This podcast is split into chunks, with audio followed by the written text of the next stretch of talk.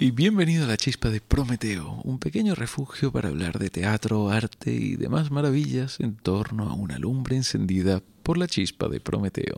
Somos Cecilia Escritore y Benevieites y este podcast está producido por nuestra compañía Teatro Strapato. Si te suscribes al podcast y lo compartes con tus amigos, nos ayudarás a llegar a más gente. Nuestro invitado de hoy es nada más y nada menos que Quevedo, así que prepárate para echarte algunas risas.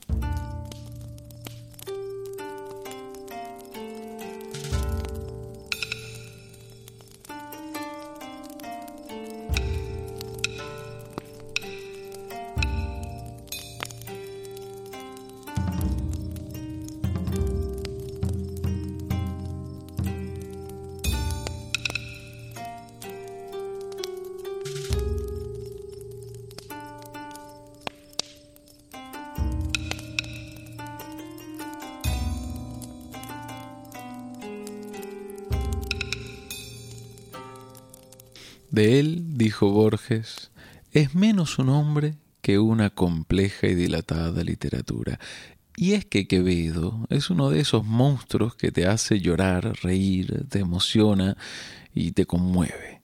Hace con el lector lo que le da la gana. Como buen grande del siglo de oro, cultivó varios géneros. Tuvo una vida aventurosa y compleja.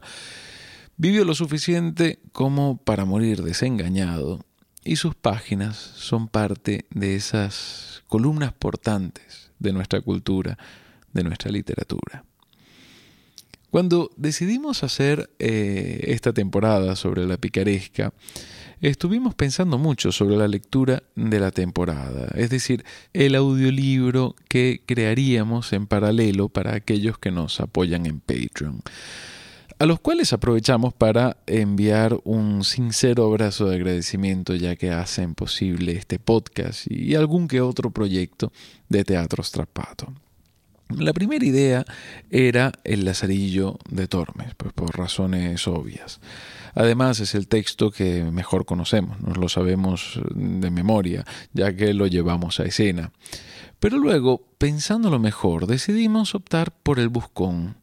Y optamos por esta novela porque pensamos que completaría la experiencia de nuestro público que por un lado nos sigue en los espectáculos y ha visto nuestra versión del Lazarillo y por otro nos sigue en Patreon y tiene acceso a nuestro audiolibro del Buscón.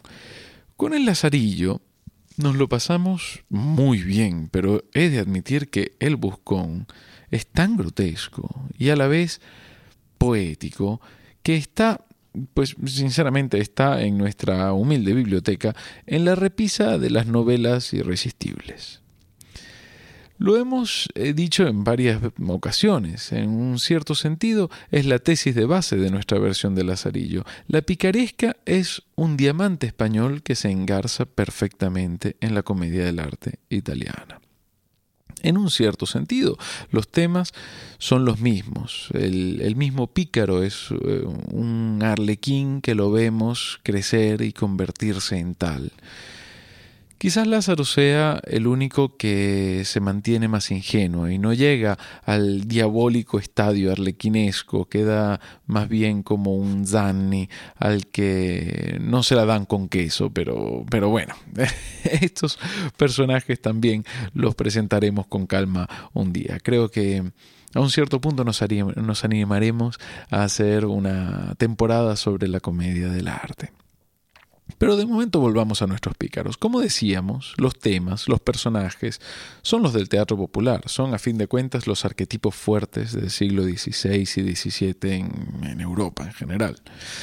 Y como bien decía eh, Berson en su ensayo sobre la risa, hay elementos fundamentales para la risa. Entre ellos están la mecanicidad, la comedia del arte y, y las cachiporras lo confirman, o la crueldad.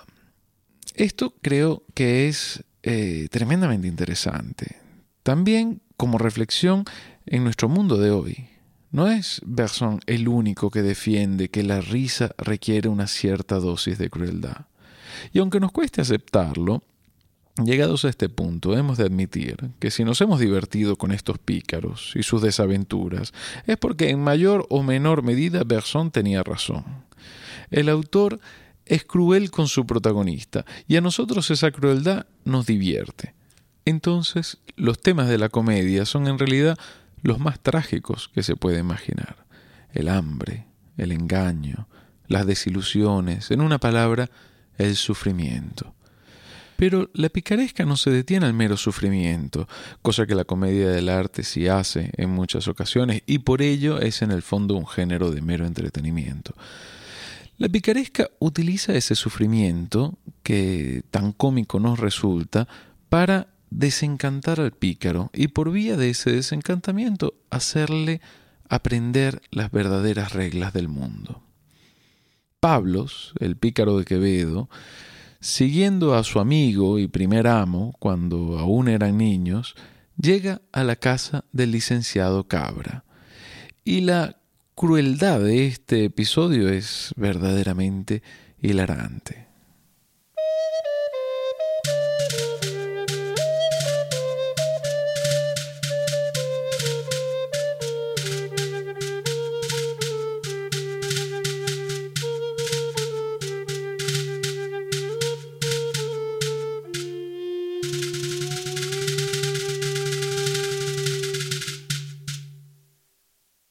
Era un aposento como un medio selemín.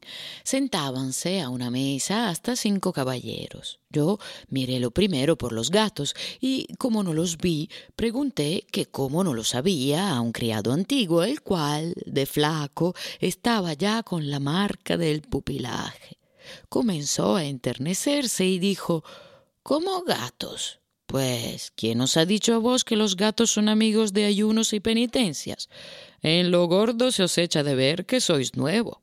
Yo con esto me comencé a afligir, y más me asusté cuando advertí que todos los que vivían en el pupilaje de antes estaban como lesnas, con unas caras que parecía se afeitaban con diaquilón.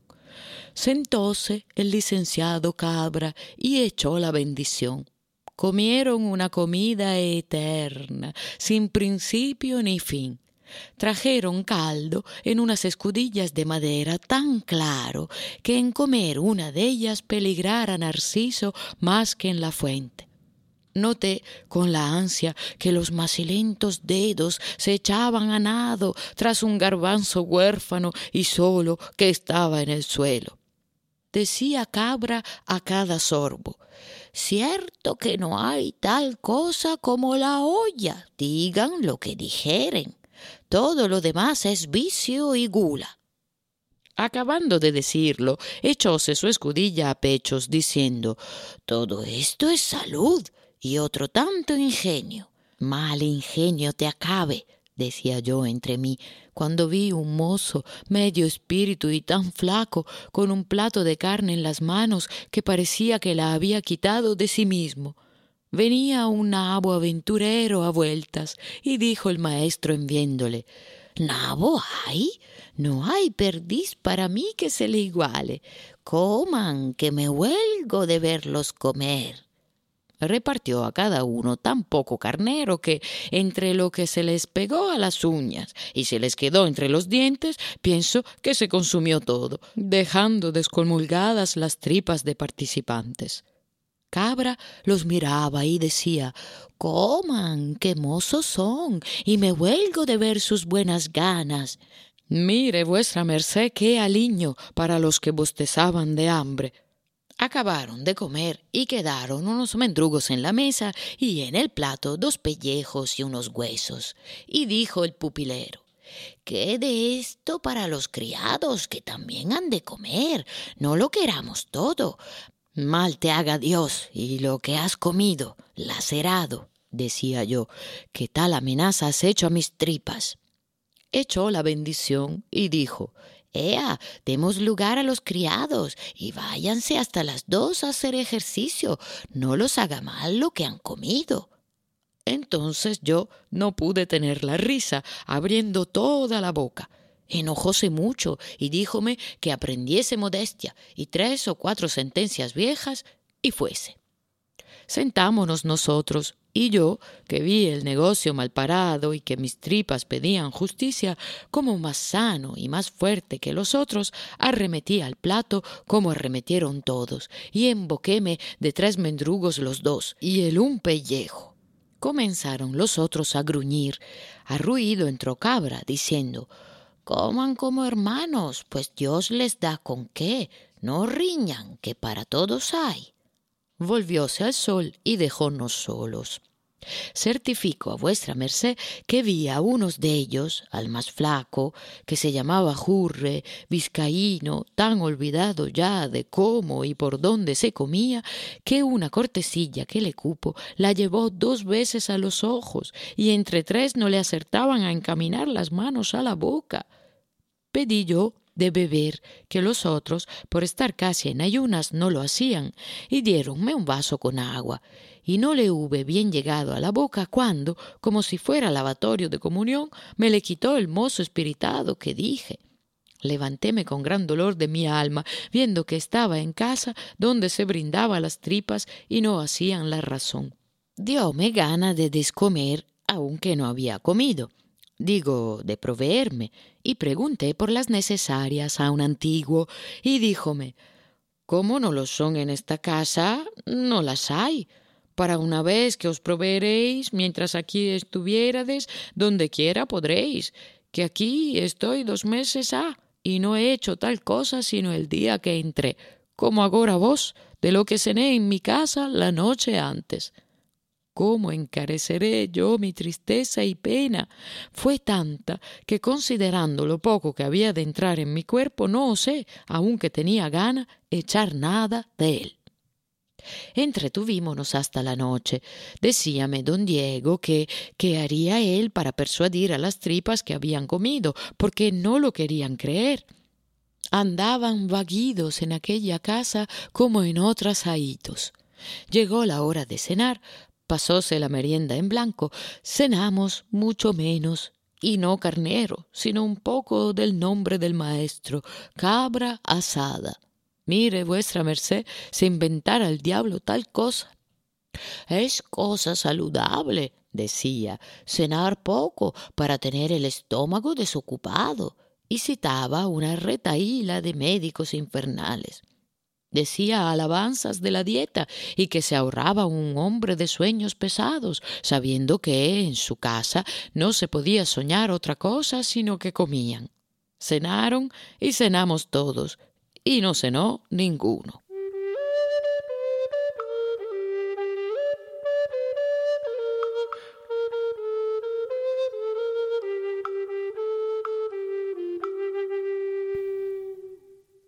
El hambre es el verdadero pan nuestro de cada día para el pícaro.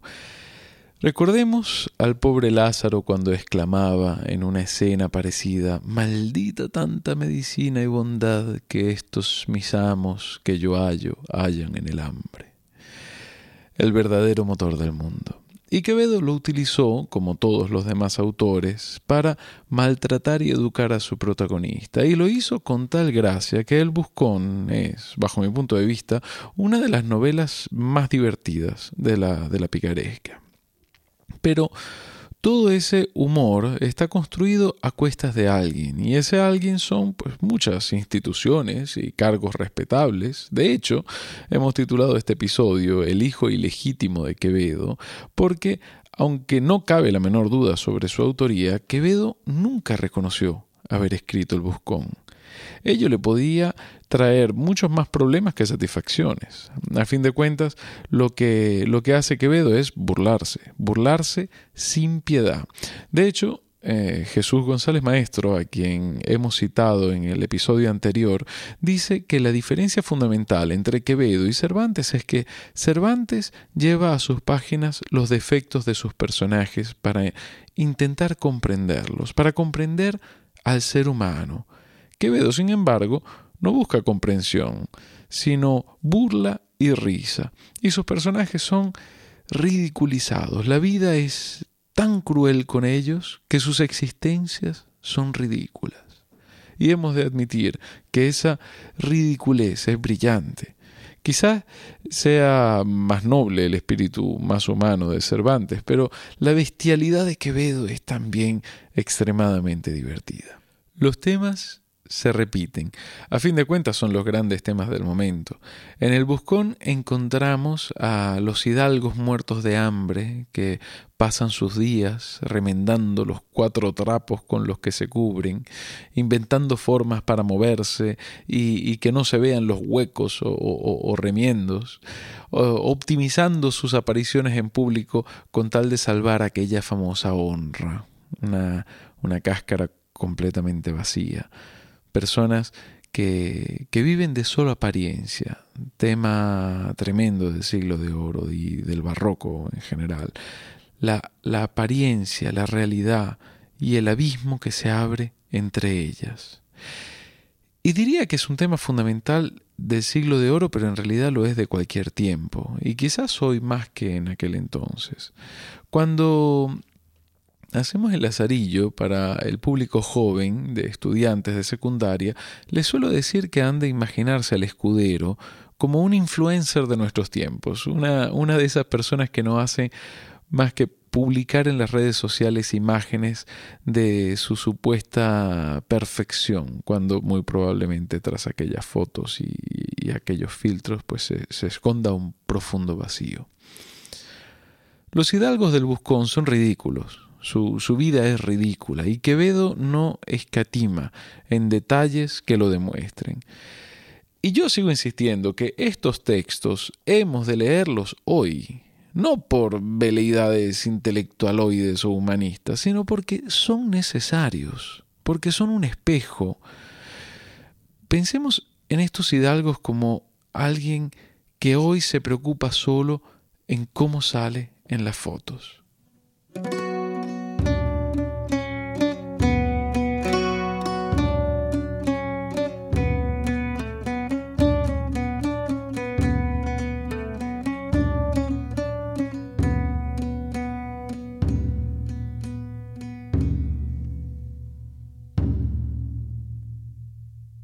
Tenemos de memoria para lo que toca a vestirnos toda la ropería vieja. Y como en otras partes hay hora señalada para oración, la tenemos nosotros para remendarnos son de ver a las mañanas las diversidades de cosas que sanamos, que, como tenemos por enemigo declarado al sol, por cuanto nos descubres los remiendos, puntadas y trapos, nos ponemos abiertas las piernas a la mañana a su rayo, y en la sombra del suelo vemos las que hacen los andrajos y lachas de las entrepiernas, y con unas tijeras las hacemos la barba a las calzas. Y como siempre se gastan tanto las entrepiernas, es de ver cómo quitamos cuchilladas de atrás para poblar lo de adelante, y solemos traer la trasera tan pacífica por falta de cuchilladas que se queda en las puras bayetas. Sábelo sola la capa, y guardámonos de días de aire y de subir por escaleras claras o a caballo. Estudiamos posturas contra la luz, pues en día claro andamos las piernas muy juntas y hacemos las reverencias con solo los tobillos, porque si se abren las rodillas se verá el ventanaje.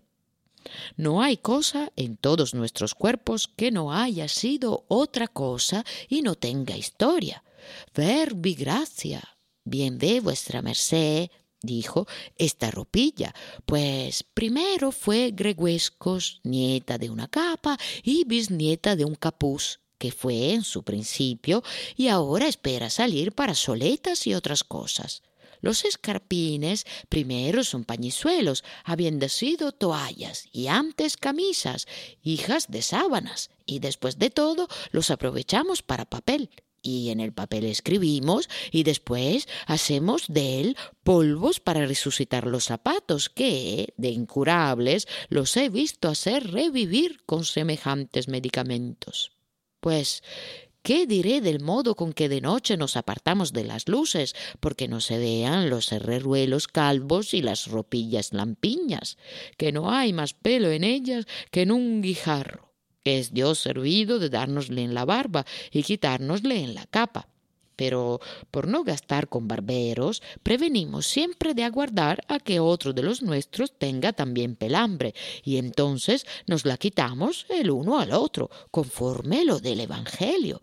Ayudaos como buenos hermanos. Traemos gran cuenta en no andar los unos por las casas de los otros, si sabemos que alguno trata a la misma gente que otro. Es de ver cómo andan los estómagos en celo.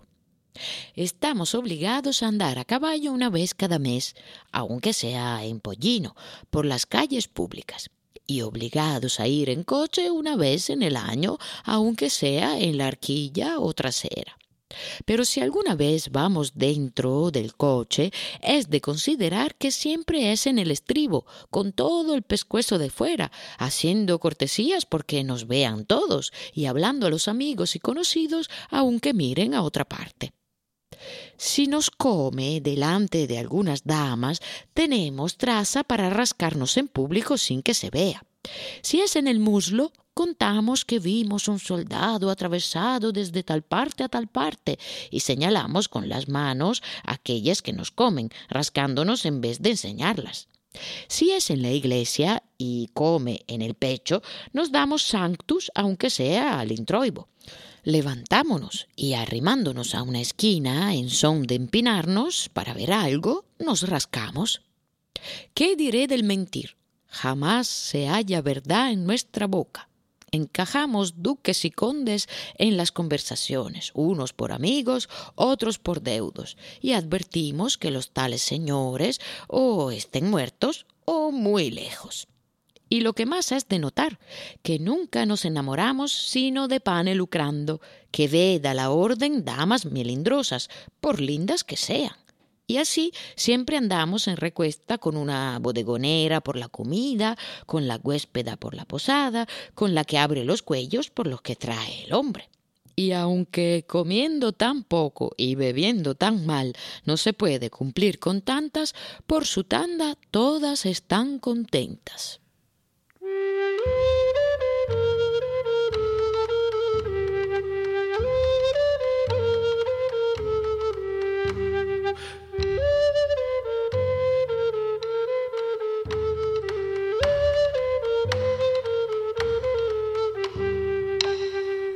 No olvidemos que el autor de estas escenas grotescas es también el autor de sublimes versos. Y es que, recuperando lo que decíamos al inicio, Quevedo es menos un hombre que una compleja y dilatada literatura, como decía Borges.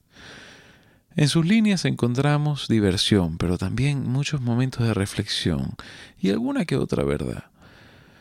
Por hoy nos despedimos con una lúcida reflexión del por qué la justicia perseguía a los ladrones cosas que evidentemente pasaban en el siglo XVII. estas cosas hoy no pasan, vamos, en lo absoluto. Esto, todo esto es historia. ¿Quién no hurta en el mundo no vive? ¿Por qué piensas que los alguaciles y jueces nos aborrecen tanto? Unas veces nos destierran, otras nos azotan y otras nos cuelgan porque no querrían que donde están hubiese otros ladrones, sino ellos y sus ministros.